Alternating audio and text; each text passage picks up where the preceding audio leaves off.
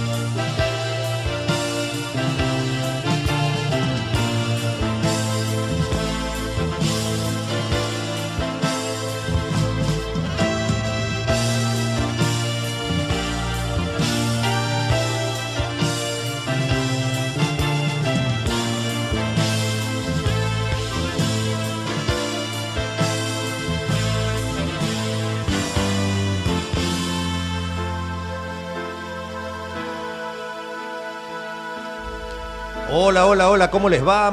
Buenos días, bienvenidos a una nueva edición de Página Abierta en ecomedios.com, la AM 1220. Nos podés seguir por todas las redes. Nosotros, nuestras redes son Jorge Chamorro OK en Twitter y en Facebook, donde tenés todos los, materiales de lo que hacemos. Y en Ecomedios tenés... Eh, el WhatsApp, todas las, aplicaciones, nos podés seguir por YouTube, por Twitch, por Twitter, por donde quiera, por YouTube. Eh, así que acá estamos felices con Javier Martínez en la operación técnica, con Matu Urtac, mi compañero de página abierta, de lunes a viernes, con toda la barra de eh, Ecomedios. Bueno, señores, el partido ya se está jugando, ¿qué más podemos decir? Eh, de este mundo infame y también bello, eh, tenemos que elegir entre Milei, Burri y Massa. Es lo que hay. ¿eh? Así que, claro, este, vamos de un abanico este, donde se hablaba de dinamita, explosión, volar todo. Eh, en el medio más o menos lo mismo, pero empezó a cambiar y tenemos del lado oficialista alguien que se puso el barco al hombro en medio de la tormenta, está tratando de sacarlo, hace medidas que son paliativas en un marco muy difícil donde el Fondo Monetario Internacional ha jugado su partido en las PASO, donde no, no dio los fondos que iba a dar de 7.500 millones de dólares en su momento, eh, pide devaluaciones, pide más ajuste, y bueno, Massa salió a jugar esta partida. Eh, con todo este complejo panorama, eh, nosotros lo que tenemos también del otro lado son exposiciones eh, realmente que llaman mucho la atención, ¿no? Porque más allá de, vamos a hablar ahora de, con alguno de los entrevistados, vamos a hablar ahora con eh, alguno que nos dé su parecer sobre este acto reivindicatorio de la dictadura de eh, Victoria Villarroel, la abogada defensora de genocidas, que hacía las veces de mediadora con Jorge Rafael Videla para visitarlo en la cárcel. Eh, cuyos familiares están acusados de genocidio, que viene hace ya mucho tiempo con distintas ONG eh, queriendo ocultar dentro del tema de las víctimas del terrorismo, que por supuesto nadie las, niega.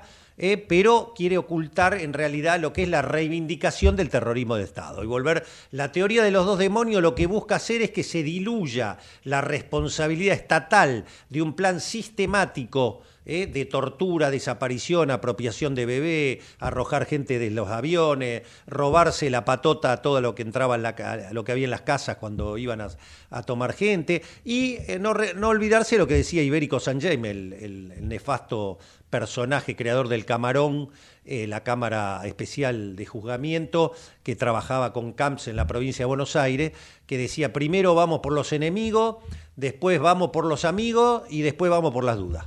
¿eh? Este, se llevaban puesto todo. Así fue como hubo 30.000 desaparecidos y, este, eh, y bueno, todo eso, discutir los 30.000, discutir la, teoría de los dos demonios, busca diluir, lo único que importa acá es que el Estado tomó una decisión que es poner todo su poder, todo su monopolio de la fuerza para eh, cambiar combatir y destruir a aquel que pensaba distinto de ellos. ¿eh? Esto es así de clarito, lo dice el juicio de las juntas eh, fantástica que llevó a cabo Alfonsín con, una gran, con gran coraje y civismo. No hay mucho más que discutir de esto. Pero bueno, lo quieren reflotar permanentemente, lo mismo que eh, Milei y Melconian, dos representantes de, eh, de, Domingo Cavallo en la década del 80 con la dictadura. Este, eh, Melconian era funcionario del Banco Central precisamente cuando se estatizó la deuda privada de las grandes empresas con Cavallo. Después la convertibilidad, Melconian fue el defensor de Cavallo en la convertibilidad, fue el candidato a ministro de Economía de Menem en el 2002. Eh, Milei dice que el mejor presidente de la historia fue Menem. Y vamos a escuchar algunas de las cosas que pasan, no acá, porque acá no se le repregunta, acá no tiene ningún tipo de repregunta, pero fíjense lo que pasa en Chile, cuando Milei va como un ídolo de los libertarios, de la libertad. Por ejemplo, algunos periodistas en Chile le repreguntan, cosa que acá no ocurre casi en ningún lado. Escuchen lo que pasaba en Chile. Cámara, por favor, como dijo alguna vez Ricardo Lago. Javier Milei es un líder desquiciado e ignorante. Reitero, Javier Milei es un líder desquiciado e ignorante. ¿Por qué? Voy a dar contenido a lo anterior. Es desquiciado porque ha dicho frases como la siguiente, abro comillas. Zurdos de mierda. Somos superiores moralmente, productivamente y estéticamente. Cierro comillas. Segunda oración que ha dicho en, con Matías del Río. En TVN, abro comillas. Gente de escasos recursos tiene falencia mental. Cierre comillas en el sentido de por qué no pueden acceder a bienes provistos por el Estado. Básicamente mi ley dice vaya y haga lo que usted pueda en el mercado. Por eso es desquiciado, porque es ignorante, porque el Índice de Desarrollo Humano del año 2022 de la Organización de las Naciones Unidas, que es aquel que establece cuáles son los países más desarrollados del mundo, establece que en primer lugar está Suiza, después Noruega, Islandia, Hong Kong, Australia, Dinamarca, Suecia, Irlanda, Alemania y Holanda. Todos, menos Hong Kong, todos son estados de bienestar con impuestos sobre el PIB superiores al 28%, el promedio 34%. Por lo tanto, cuando dice zurdos de mierda, ustedes son ignorantes, es todo lo contrario. Los países más desarrollados del mundo son aquellos que han comprendido que conjugar la libertad económica con la igualdad de todos en al menos algo, que no es la igualdad de todos en todo norcoreana, venezolano, cubana, la igualdad de todos en al menos algo, que son los derechos sociales, son los países más desarrollados del mundo. Y con esto termino la introducción respecto a Jaime Milei. Jaime Milei es libertario, no es, no es liberal. La libertad es un concepto en disputa, queridos auditores.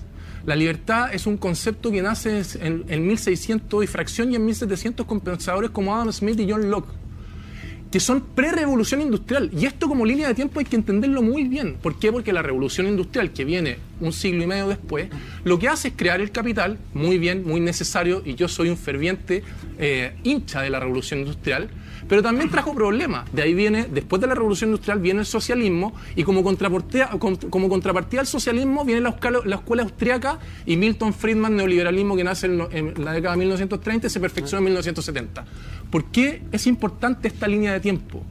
Porque la libertad original, el liberal original del cual Canadá y el Partido Liberal de Chile somos hinchas, es aquel que viene de Adam Smith y John Locke. Quiero citar a Adam Smith, Riqueza de las Naciones, página 393, libro primero, edición 1994.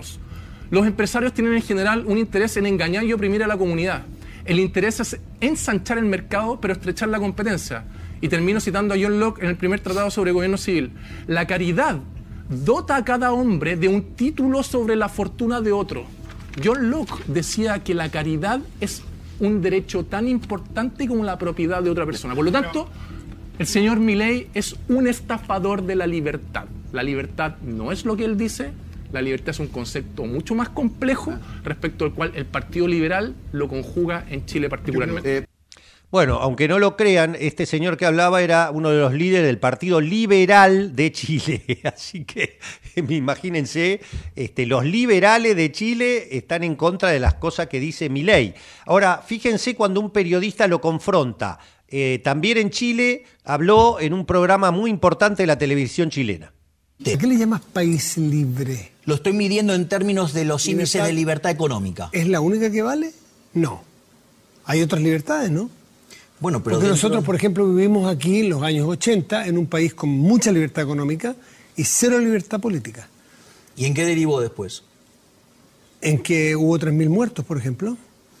Ok, digamos, lo primero que te quiero señalar... Hubo decenas de miles de exiliados, por ejemplo. A ver, lo primero que te y había, quiero una, decir y había un país Este libre. es el resultado de la Disculpe, se activó la búsqueda automática. Se espantó con mi ley.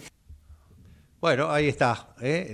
lo, confrontó. Eh, Sería bueno que acá también se anime alguien a repreguntar, ¿no? Este, a Milei en los programas donde va, es el número uno en entrevistas, en TikTok, en, todas, las, en todas las redes, porque eh, es inter- no a la persona, ¿eh? no meterse con la hermana, todas esas barbaridades que no tienen nada que ver, no, sino en disputa de ideas.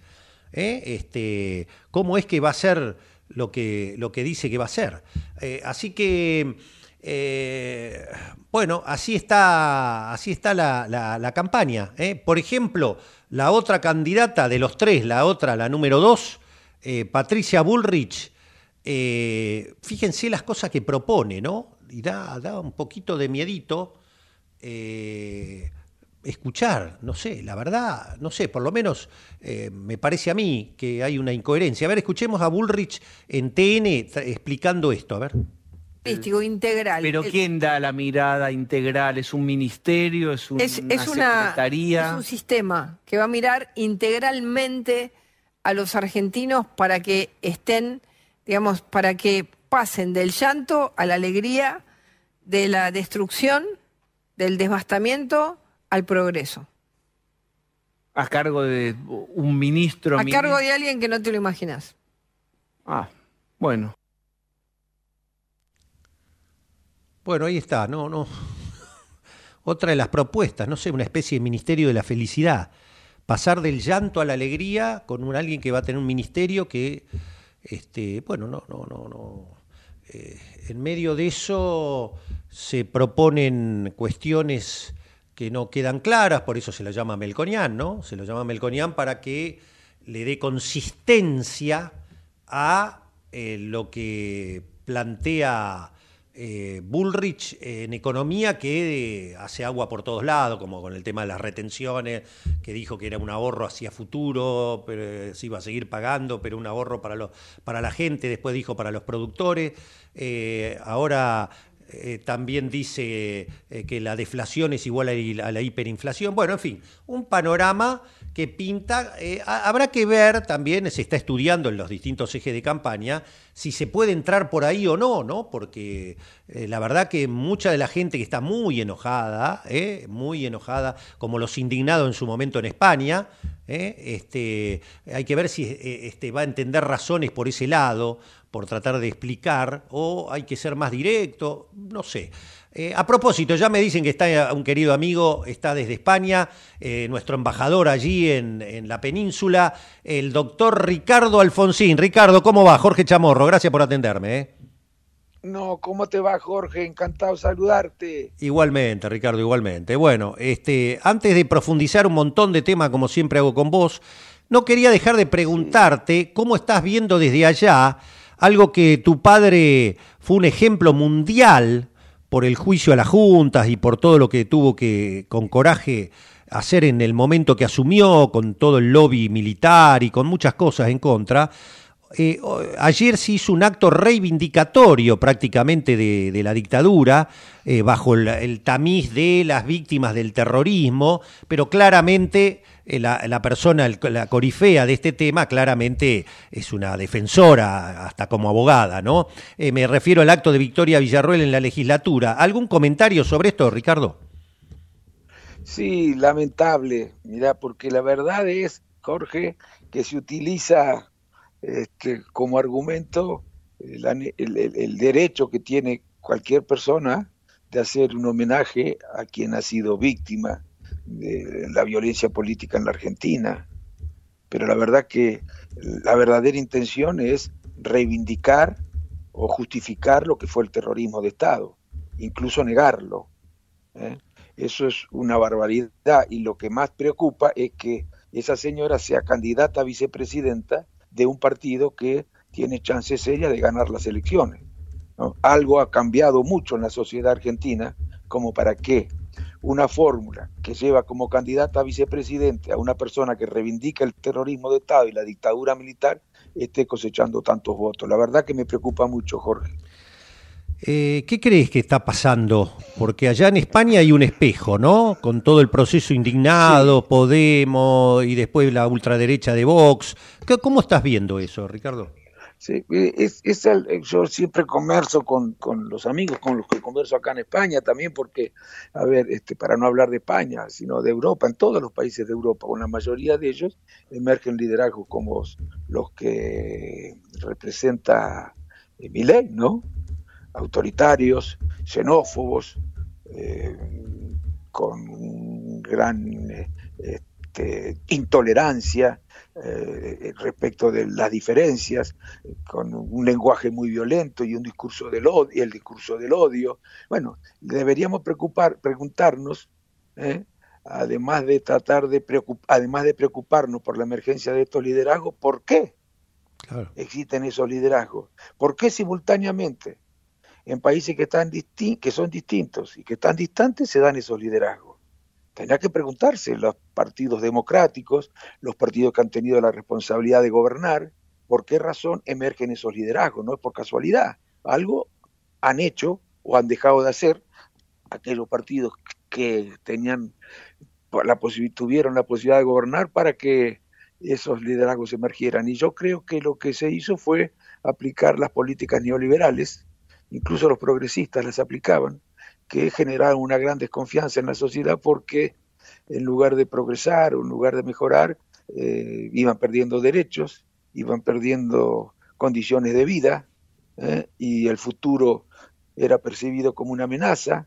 Eh, tenían la sensación, tienen la sensación de que vivirán peor más adelante que lo que vivieron hoy y lo que vivieron antes. Tienen la sensación de que sus hijos no podrán vivir como ellos, ¿no? Bueno, todo eso tiene que ver con aplicación de políticas que, más allá de la promesa que hacían, ¿eh? en el sentido que con la globalización neoliberal, con la apertura de los mercados, con el, el, desmontaje de las, de las, de las empresas públicas, las empresas del Estado, iba a mejorarse el mundo, iba a crecer mucho más la economía mundial y todos podrían beneficiarse con ella. Todo eso no se dio se dio todo lo contrario. Bueno, hoy estamos pagando las consecuencias a nivel mundial también de esa frustración. Pronto hay que cambiar las políticas neoliberales. Lamentablemente, en la Argentina el partido más votado es un partido que seguramente, como nadie, defiende este, ese tipo de políticas, ¿no? El de mi ley, digo. Sí, sí, sí. Bueno, entre otras cosas que tiene este muchacho, ¿no? porque la verdad que es muy preocupante. ¿Cómo no voy a estar preocupado?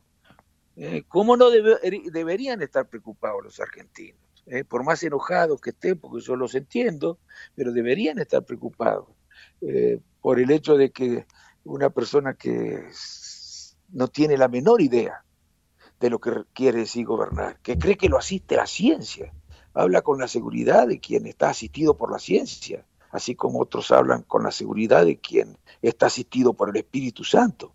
Este hombre cree que, las cosas son como él dice y el que no eh, las admite, eh, el que las objeta es un ignorante, un burro, pero además califica de ratas, califica de parásitos, califica de inútiles, de delincuente, torre de excremento, le llama a los eh, representantes del pueblo en el Congreso. ¿Quién puede creer que de esa manera vamos a resolver los problemas de un país, problemas graves como los que tenemos nosotros. Yo no sé, a veces me parece que, hay que hacer hincapié, ¿no? En, esta escasísima y nula disposición al diálogo que tiene este hombre, eh, incluso los que no le dan demasiada importancia al diálogo en política saben que hay ciertas rayas que no puedes pasar. hay ciertos límites. Bueno, mi ley pasó todas, todos, todos los límites.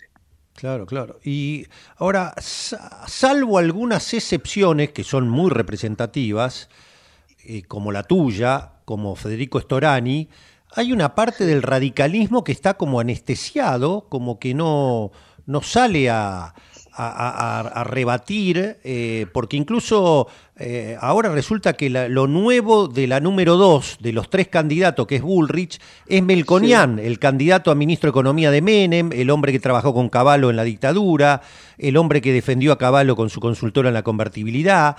Este, entonces uno, eh, ahí salvo Storani y algunos otros radicales alfonsinistas, hay otra parte del radicalismo que sigue ahí. ¿qué, qué, consejo darías? ¿Qué opinas vos como, como un representante? Hace rato, Jorge, hace rato que está anestesiado el partido.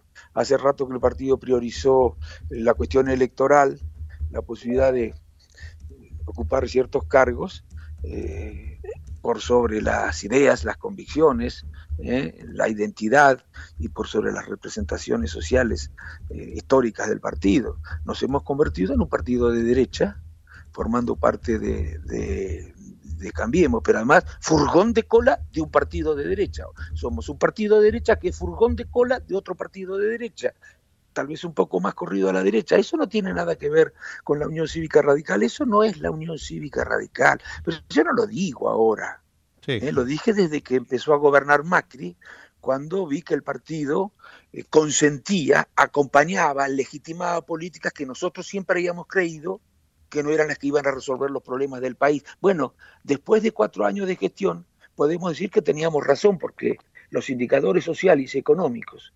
existentes eh, al final del mandato de Mauricio Macri eran peores que los que encontró cuando asumió el mandato. Bueno, y la Unión Cívica Radical hoy sigue, yo espero que se den cuenta, mucho, mucha agua ha corrido bajo el puente, ha pasado mucho tiempo, ya hace 10 años que tiene esta alianza. Diez años tiene este acuerdo, que muchos criticamos y, ellos decían algunos en privado que era una alianza táctica para recuperar el partido. Incluso después cuando no se recuperaba, seguían utilizando ese argumento, seguían utilizando, hay que esperar un poco más de tiempo. Bueno, no sé qué más esperan, que no, no, no nos vamos a recuperar, por lo menos recuperar con el electorado eh, que nosotros queremos representar, con los sectores del trabajo, los sectores de la clase media, de la clase media baja, las pequeñas y medianas empresas, con los jubilados, los que necesitan de la política para poder vivir en mejores condiciones. La verdad que es, es increíble. Yo espero, creo que se está dando una, una discusión hacia adentro del partido, es muy, muy, ¿Ah, muy mm, reflexiva y yo te diría que se va a terminar se van a terminar haciendo rectificaciones, aunque nos va a costar reconciliarnos con la sociedad por todo esto que se ha venido, haciendo el partido desde el año 2014 en adelante. O sea, la voz de Storani quiere decir no es, eh, no es algo excepcional, no es algo aislado. No, no, no, bueno, la voz de Storani y la de muchos más. Por ejemplo. Porque hay muchos, lo que pasa es que tal vez, bueno, quien habla es uno. Sí, no, eso desde ya digo, pero. bueno, pero te digo, pero te digo, además yo, yo te voy a decir una cosa, mira, eh, a ver, eh, ¿Quién puede creer que el programa de, con respeto lo digo, no, no estoy haciendo referencias personales, sino programáticas, que el programa de Jorge Macri puede estar más cerca del radicalismo que el programa de Leandro Santoro? Yo no voto en Capital, pero no tengas ninguna duda de que si votara en Capital votaría Santoro. Por esa razón, porque el programa de Leandro está mucho más cerca del radicalismo que lo que puede estar el programa de Macri. Pero además con ese mismo argumento te digo que voto Sergio Massa porque Sergio Massa o el programa de, Unido por la Patria, más allá de la diferencia que puedan tener radicales y que puedo tener yo, pero está muchísimo más cerca, muchísimo más cerca que el programa de Patricia Bullrich o que los programas del PRO que lo que, que, del radicalismo está muchísimo más cerca el de Sergio Massa. Y en la provincia de Buenos Aires, ¿quién está más cerca del radicalismo? Los programas de Glendetti. Pero que, que, los de Quisilo, pero ¿quién puede decir esa cosa? ¿En qué han convertido al partido? Por Dios, van a tener que rendir cuenta ante la historia. Van a tener que rendir cuenta ante la historia. Espero, todavía estamos a tiempo de rectificarnos pero se necesita una gran presión de, lo que podríamos llamar la militancia de base para que el partido vuelva a ser un, para que lo que te decía, los sectores sociales a los que aludía recién vean en el partido un compañero de ruta, no un adversario.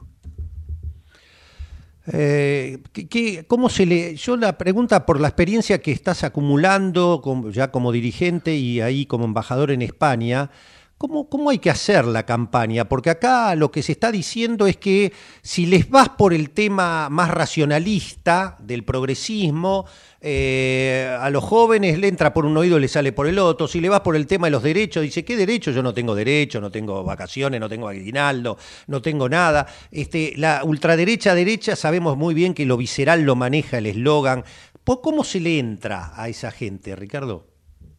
Bueno, yo creo con, con argumentos y, con mucha sinceridad y reconociendo los errores, pero también, además de, de, explicar lo que vamos a hacer nosotros con mucha claridad, eh, con mucha claridad y con mucha humildad, eh, también hay que explicar lo, lo que suponen las políticas del adversario. Yo el otro día lo oía a García Linera, que decía, el vice de Evo, ¿no? Que decía que había que tener cuidado cuando uno bueno, eh, hablaba de la necesidad de defender derechos y no perderlos, como ocurre con la oposición, porque se termina hundiendo el que, el que, el que vota a la oposición el que vota a la libertad avanza. Yo creo que no. Eh, hay que, por supuesto, eh, ser muy respetuoso del electorado, porque está viviendo una situación muy difícil y eso, bueno, enoja, genera disgusto, angustias, y, y, hay que tener mucho cuidado de no, de no de no ofender a nadie, pero hay que hablar de las propuestas que hace la oposición. Nos vamos a arrepentir, pero ¿quiénes se van a arrepentir? ¿Los sectores que están económicamente mejor? No, se van a arrepentir los sectores más vulnerables de la sociedad, pequeña y mediana empresa, clase media, clase trabajadora. Vamos a sufrir las consecuencias de las políticas que eh, aplicaría este señor si ganara las elecciones. ¿Cómo sufriríamos lo mismo si ganara Patricia Bullrich, ¿eh? no hay mucha diferencia, solo de forma, pero no hay mucha diferencia. Por eso yo creo que el único, el único que le puede ganar es Sergio Massa, si llega a la segunda vuelta. Ahora, para que llegue a la segunda vuelta, que no se hagan los distraídos, ¿eh? hay que votarlo en la primera, ¿eh? porque si no, no, no llega a la segunda vuelta. Y creo que, por otro lado, si Patricia pudiera ganarle a Milei, pero las diferencias no se notarían, porque tratarían las dos derechas de acordar inmediatamente entre sí, potenciándose recíprocamente, y el encargado de eso va a ser Mauricio Macri, que se siente muy cerca, mucho más cerca que lo que nosotros creemos del pensamiento de Milei. Clarito. Eh, la última, y gracias por tu tiempo, embajador. No, por eh, favor, Jorgito, querido.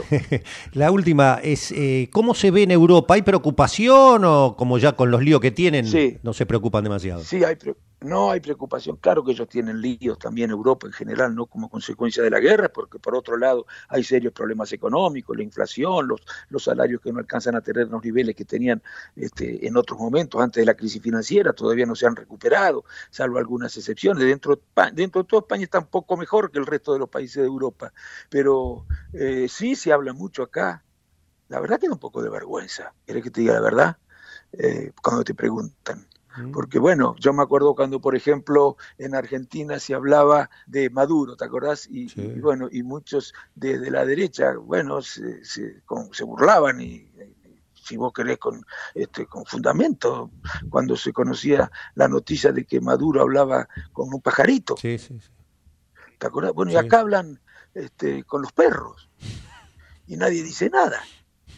Y a nadie le parece, o a muy pocos, a muy pocos le parece este, eh, bueno, preocupante, una cosa así, ¿no? Sí, ahí estábamos escuchando algunos audios, Ricardo, te juro me da vergüenza algunas cosas que dice yo, la verdad, me da vergüenza comentarlo, pero el otro día dijo, este, el Estado es como un docente encerrado en el aula con los niños envaselinados y encadenados. Una cosa, pero qué cabeza.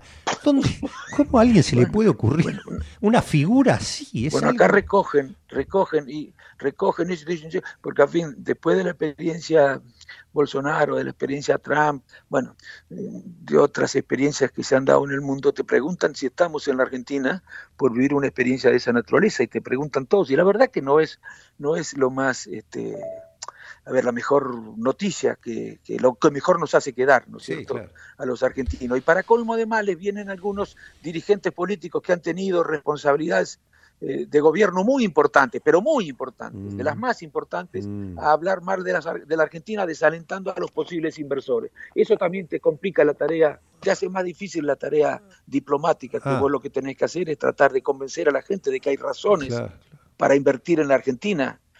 O sea, mientras van a jugar al bridge, van a jugar al bridge y hablan mal de la Argentina. Sí, sí, sí, yo te digo, hace, no ahora, yo ahora no, realmente no, no, no he visto, pero sí, cada vez que vienen por acá, hablan con empresarios, después vos te enterás lo que dicen esos empresarios, vos tenés que remar en dulce de leche y convencer al que escuchó ese discurso que las cosas no son así, que hay una gran oportunidad para los inversores argentinos y para los que no son argentinos, para América Latina en, particular, más allá de las circunstancias difíciles. Nos tocó al gobierno de Alberto Fernández, tocó un momento muy difícil, como todos eh, los gobiernos que tuvieron gobernar con la pandemia, con la guerra y nosotros con la sequía y con un cambio en la política monetaria en los Estados Unidos que también hizo que sea mucho más cara este, los pagos de la deuda. Bueno, este, y, yo espero que comprendamos, mirá, eh, comprendamos que por esa... No se puede gobernar un país. Cuando vos decís que el sujeto el ciudadano tiene que ser egoísta, indiferente, preocuparse por él, nada más, y que bueno, que eso va a tener una virtud milagrosa, va a ser que además todos estén mejor, con ciudadanos egoístas, indiferentes, individualistas, y con ciudadanos que piensa salve y quien puede, con eso vamos a estar mejor, pero además con uno que dice ratas, parásitos, inútiles, que parece odiar al que piensa diferente, que se siente el dueño de la verdad. ¿Cómo no nos preocupamos frente a estas cosas? ¿Cómo no nos preocupamos? Y ahora para coronar todo, se hace un acto reivindicando la dictadura. Y los, algunos periodistas que veo, no todos, algunos periodistas que veo, en lugar de, bueno, cuando analizan, es cierto que pueden haber eh, excedido algunos en, la protesta frente a este acto, pero frente a los excesos de la libertad avanza no existe nada hay más excesivo que eso, ¿eh? Nada hay más excesivo que eso. Y cuidado porque eso no es no es este, neutro. ¿eh? No, eso tiene consecuencias, tiene consecuencias políticas. Y a mí me llama la atención que de, desde Juntos por el Cambio, por lo menos el radicalismo, no advierta acerca de eh, la situación que se está generando en el país eh, desde hace algunos años con este tipo de agresiones, descalificaciones y barbaridades que se dicen desde la política. Ricardo, siempre es un placer, ¿eh? te mando un cariño enorme, gracias por atenderme. Al contrario, Jorge, querido, un abrazo grande para vos. Gracias, gracias. Saludos. Bueno, el embajador argentino en España, Ricardo Alfonsín, este, eh, lamentable el uso que se hizo ayer de víctimas, pero que oculta la reivindicación del terrorismo de Estado por parte de Villarruel, que puede llegar a ser vicepresidenta de la Nación. ¿eh? El Partido Radical hace rato que está anestesiando anestesiado, priorizando el cargo electoral y nos hemos convertido en un partido de derecha, como decía Alfonsín, el límite de la derecha. El Alfonsín padre, ¿no? Eh, Javi, pausa, hacemos toda la. cumplimos con todo y volvemos. Hoy se cumple eh, un aniversario de tal vez eh, el más grande, uno de los más grandes de la historia del rock, eh, un el nacimiento del querido Freddie Mercury y uno de sus eh, temas emblemáticos de Show Must Go On. Eh. Y después nos queda una nota, un analista internacional, agárrate. Vamos la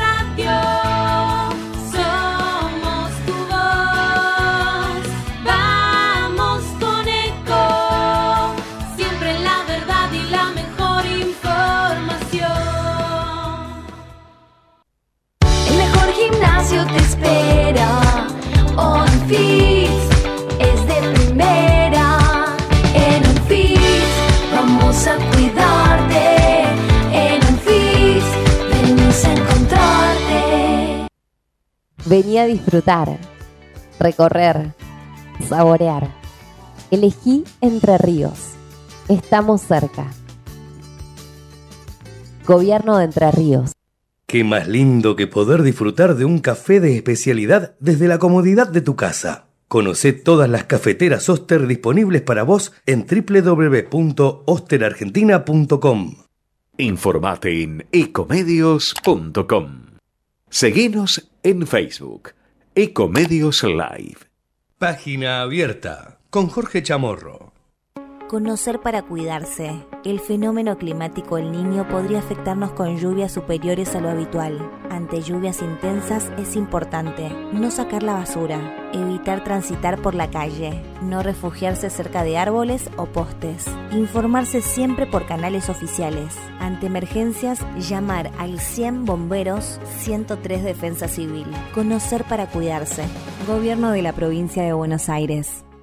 ¿Sabías que todos los accidentes por inhalación de monóxido de carbono son evitables? Chequea que la llama de tus artefactos sea siempre azul. No olvides ventilar los ambientes de tu hogar todos los días, verificando que las rejillas cuenten con salida al exterior y las ventilaciones no estén tapadas ni sucias. Y controla las instalaciones internas con un gasista matriculado. Con estos consejos, proteges a tu familia. Metrogas, damos calor.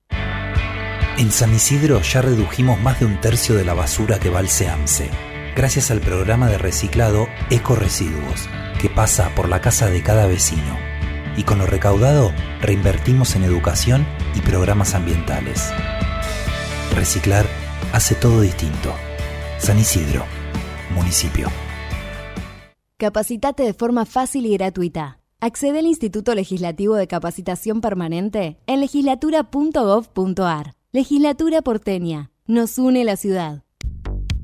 El Banco Provincia se está actualizando más tecnológico, tecnológico, más dinámico, dinámico, más innovador, innovador. En otras palabras, el Banco Provincia está más 2.3. ¿O no? Vos con tono robótico. Así es, humano. Está más 2.3. Banco Provincia. Derecho al futuro. Futuro.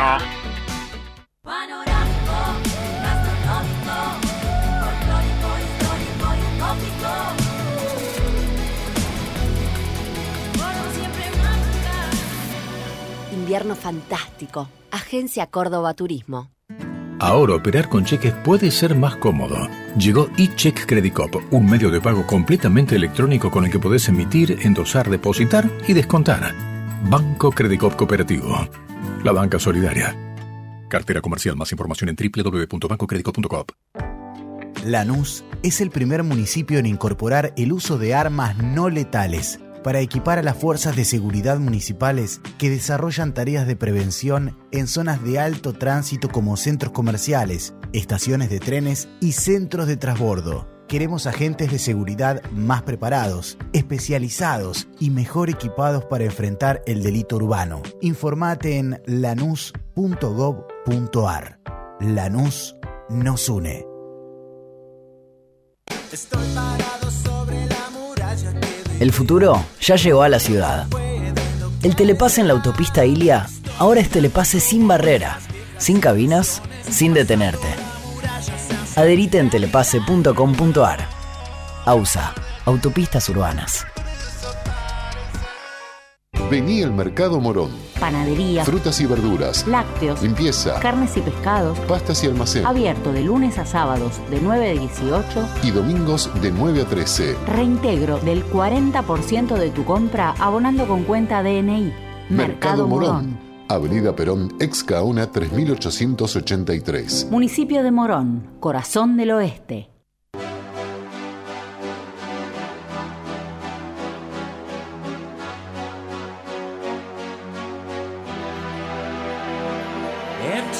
Spaces, what are we living for?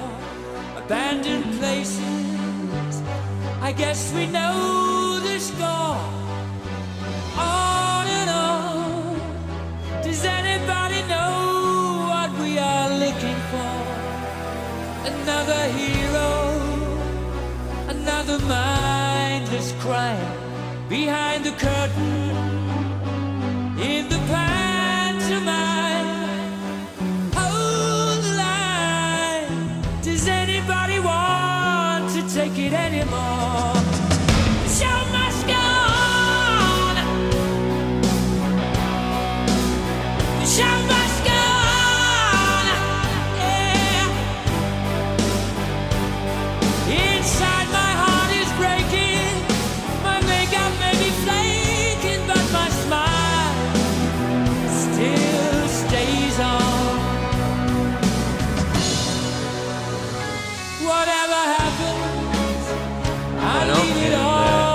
Efemérides de hoy, musical, eh, un recuerdo al genial Freddie Mercury en el día de su nacimiento. ¿eh? Eh, muy bien, 12, vamos a aprovechar al máximo los 15 minutos que nos quedan de programa para hablar como siempre con alguien muy esclarecedor, el profesor, analista internacional, Walter Formento está en línea. Walter, ¿cómo va? Jorge Chamorro saluda. Muy bien, Jorge. Un gusto poder hablar siempre con vos. Lo mismo digo, lo ahí en el instituto, me imagino, en este momento. Sí, sí, estamos acá en el 7. Ah, bien, bien. Bueno, Walter, no, no, quería ver tu mirada. Recién corté con el embajador argentino en España, con Ricardo Alfonsín. Él dice que hay preocupación en Europa porque escuchan las cosas que dice Milei, por ejemplo. Eh, se preocupó por el acto de reivindicación del terrorismo de Estado de Villarruel, la candidata a vicepresidenta. Y dice que sí, él eh, lo ve como, dice que, por ejemplo, como embajador le pasa que va Macri allá, habla peste de Argentina, le habla a los empresarios que no inviertan, que esto, y tiene que estar levantando. ¿Qué está pasando? Bueno, Jorge, a mi, a mi modo de entender, con lo que venimos estudiando en los últimos y haciendo trabajo en los últimos 20 años, es decir, hay una situación donde los grandes intereses, particularmente las grandes inversiones de las dos grandes fracciones este, del poder financiero en Estados Unidos, que tienen posiciones enfrentadas en Argentina, esas dos fracciones, tanto la de la que tiene centro en New York como la que tiene centro en Texas, este, están este, particularmente la que tiene centro en Texas, la que se expresa a partir de, de la, de- del esquema Bullrich este, y el gobernador de Jujuy, eh, tienen una decisión y una preocupación y una decisión de este, controlar Argentina y la región sudamericana a, a cualquier costo y a como dé. Eh, sostienen que una pérdida de- del gobierno, ¿no? Porque la pérdida del gobierno, es decir, que el gobierno siga en manos de Unión por la Patria, para esos sectores este, lo han definido como es de un valor este, estratégico. No tanto por lo que sucede dentro de Argentina, sino por lo que está sucediendo en el mundo donde este, observan el, desarrollo y consolidación de, de los actores multipolares, eh, este, observan que los grandes actores globalistas, Davos, se posicionan eh, en Ucrania y seguramente llegarán a un acuerdo, que ese será el término de negociación este, con Rusia en algún momento, y este, se ven debilitados eh, en el esquema internacional de poder y por lo tanto este, juegan con, una, con un nivel de agresividad este, muy alto y no solamente es una agresividad en términos verbales, discursivos, sino que tienen una agresividad, es decir, están dispuestos a todo. Esto ya se vio con el gobernador Morales en Jujuy, este, esto ya se vio en Perú, que no están dispuestos a tolerar ningún proceso de democratización más allá de lo formal en Perú. Este, Perdón que te interrumpa, años- Walter, Sí, para, sí. para clarificarme. Eh, estos sectores co- con sede en Estados Unidos, especialmente en Texas, tienen los nexos con Trump, con el trumpismo, y acá en la Argentina es- ven con mejores ojos a Bullrich que a Milei. Eh, sí, ellos el vínculo lo tienen directamente con, con, la, con los sectores vinculados a, a, a Trump y particularmente a Rockefeller. Y ninguna duda que su opción principal es Bullrich. Pero frente a una situación donde Bullrich se debilite en términos electorales, optarían por un segundo, como una segunda opción, y opción de última, el hecho de, mi, de Milley, porque lo observan como un actor fácilmente manipulable, con este, eh, una estabilidad este, emocional no tan consolidada, eh, entonces consideran que podría ser fácilmente manipulable a la hora de este, llevarlo a este, sus propios objetivos, que es la desestabilización de manera este, integral de la Argentina para que Argentina no sea y no se consolide como ese actor este, estratégico en relación con Brasil y en relación con toda Sudamérica y la CELAC en, la nueva realidad que ya es este, consolidada, esa realidad que observamos en la última reunión en Sudáfrica. Claro, claro. ¿Cómo juegan estos actores que vos siempre me marcaste que hay que mirar? Dueño soy del dinero en el mundo, Van, Vanguard, BlackRock. ¿A quién están mirando hoy con simpatía en el proceso argentino? Bueno, por un lado, por un lado, su opción este, más estable, pero más, más compleja, es, este, es Massa, es su principal opción, porque es estable, es confiable para ellos, si bien no lo consideran propio.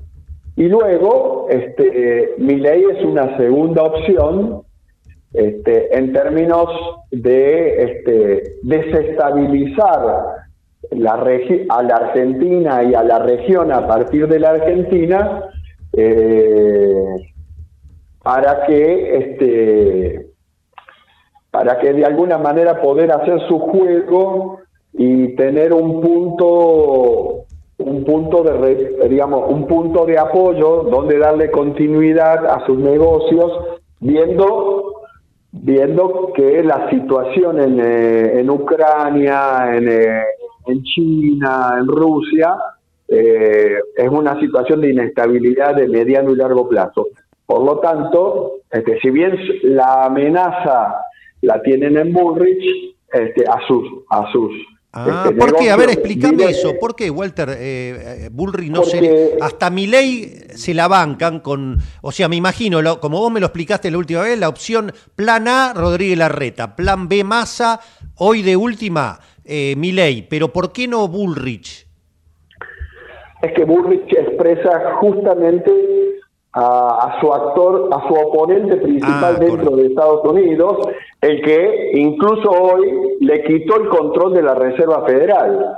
Ah. Entonces, entonces, los actores financieros globales consideran como una segunda, porque ellos consideran a esta altura que la, acci- eh, que la opción más, este, más sólida, que ninguna duda les costaría en la negociación, pero es sólida y que no tendrían problema de diálogo, es masa, pero ninguna duda, a mí, a, mí me parece, considero por lo que voy leyendo, que mi ley es su, es su modo de desestabilizar a, lo, a Massa y este, forzar este, negociaciones, no tanto en el periodo electoral, sino en el, en el periodo postelectoral, en caso de que se consolide como eh, el presidente de la Argentina para los próximos cuatro años.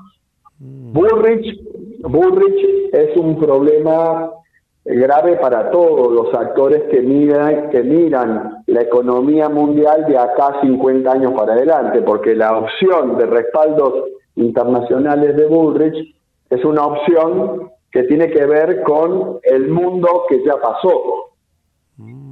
Qué interesante. Eh, o sea, el mundo de la industria localista, digamos, de, la- de los grandes conglomerados localistas de Estados Unidos. Exactamente. Este, son todo el mundo eh, todo el mundo centrado en, eh, en Dallas, en, Sí, en- en Texas, en, en- los en- las estructuras del sur republicano, que ninguna duda es más importante Rockefeller que, que Trump, aunque Trump es un personaje que puede ser un candidato muy seductor porque arrastra una fracción del electorado demócrata históricamente. Él viene del Partido Demócrata. Entonces, entonces esa propia situación de guerra civil que ya Jalif Rame y un conjunto de analistas, esa propia situación de guerra civil en Estados Unidos hace a esa fracción eh, profundamente eh, agresiva, la vuelve agresiva este, y de alguna manera es lo que observamos en Perú, lo que observamos en Jujuy, lo que observamos en Bolivia hace tres años atrás. Por eso esta opción es una opción que la Argentina no puede permitirse porque es una, opci- una opción este, este, desestabilizante, agresiva, este, compleja y que además está, eh, eh, está en un plano de- de caída histórica y su gran lugar donde resiste es eh, en Estados Unidos, ¿no? Este, que no es cualquier cosa. Eh, Bien. Digo, no, es difícil de comunicar, digamos, no- me cuesta No, no. describirlo fácilmente, pero este, y Milley es un no candidato, es, es decir, Milley es una persona que expresa intereses varios, pero su propia inestabilidad emocional, Claro, claro. este, lo que pasa que es un sujeto este, fácilmente candidateable y, y para el marketing político eh, es fácil este, de instrumentar en términos de la publicidad política. Ahora, a la hora de la administración estratégica de los negocios estratégicos internacionales, la, per- el- la, digamos, la persona más estable, incluso por los respaldos heterogéneos, varios, diversos, es masa. Es masa. Claro, eh, me quedan tres minutos y quiero aprovecharlos al máximo. ¿Qué significado tiene en todo este contexto que has descrito maravillosamente eh, la entrada de Argentina a los BRICS? Bueno, es una ent- es una entrada que este, la Argentina este, tiene un- en su entrada este, consolida una necesidad cualitativa también de los BRICS, tanto de China como de Brasil. El la misma ayuda que recibió este, Argentina, de China y de Brasil, estableciendo una- un comercio exterior en monedas propias respaldadas por el, el yuan este, por, eh, y por el oro y las materias primas, algo en el, eh, eh, una situación en la que fue estratégica la, la- la- cómo se movió Lula y cómo de alguna manera consideró esto Xi Jinping. Bueno, Argentina tiene ese lugar junto con Brasil en este mundo donde los grandes productores de materias primas de uso estratégico en términos alimenticios, en términos energéticos, pero además con una capacidad y una estabilidad histórico-estratégica para administrar lo que se llaman los pasos bioceánicos del sur mundial, este, hace que tanto Argentina como Brasil este, son actores centrales en la historia, no desde ahora, desde hace 500 años, pero particularmente ahora, y algo que monitorea de manera con mucho, con mucho interés, con mucha preocupación, tanto India como China, este, como todo el sur global, este, y del cual diría que la Alemania, Francia, Italia,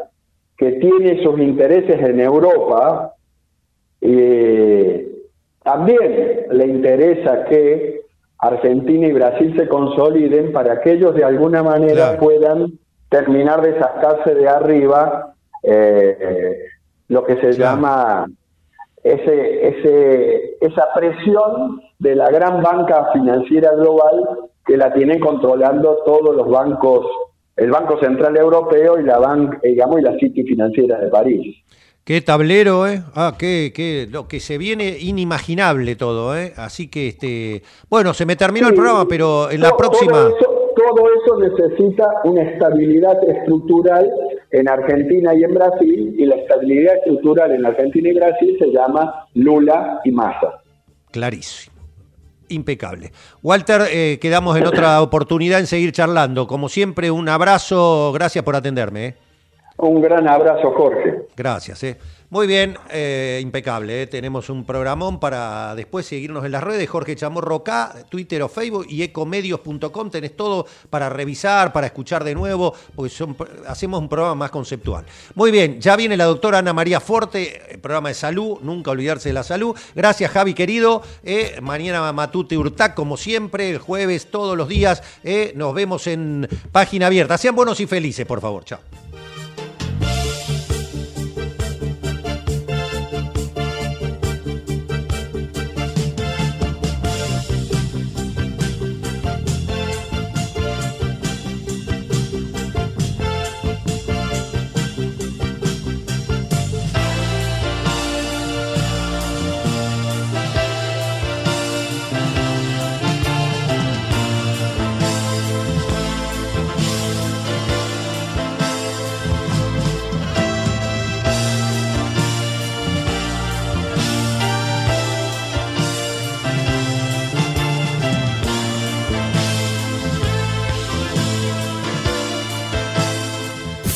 Desde Buenos Aires, transmite LRI 224, AM 1220, Ecomedios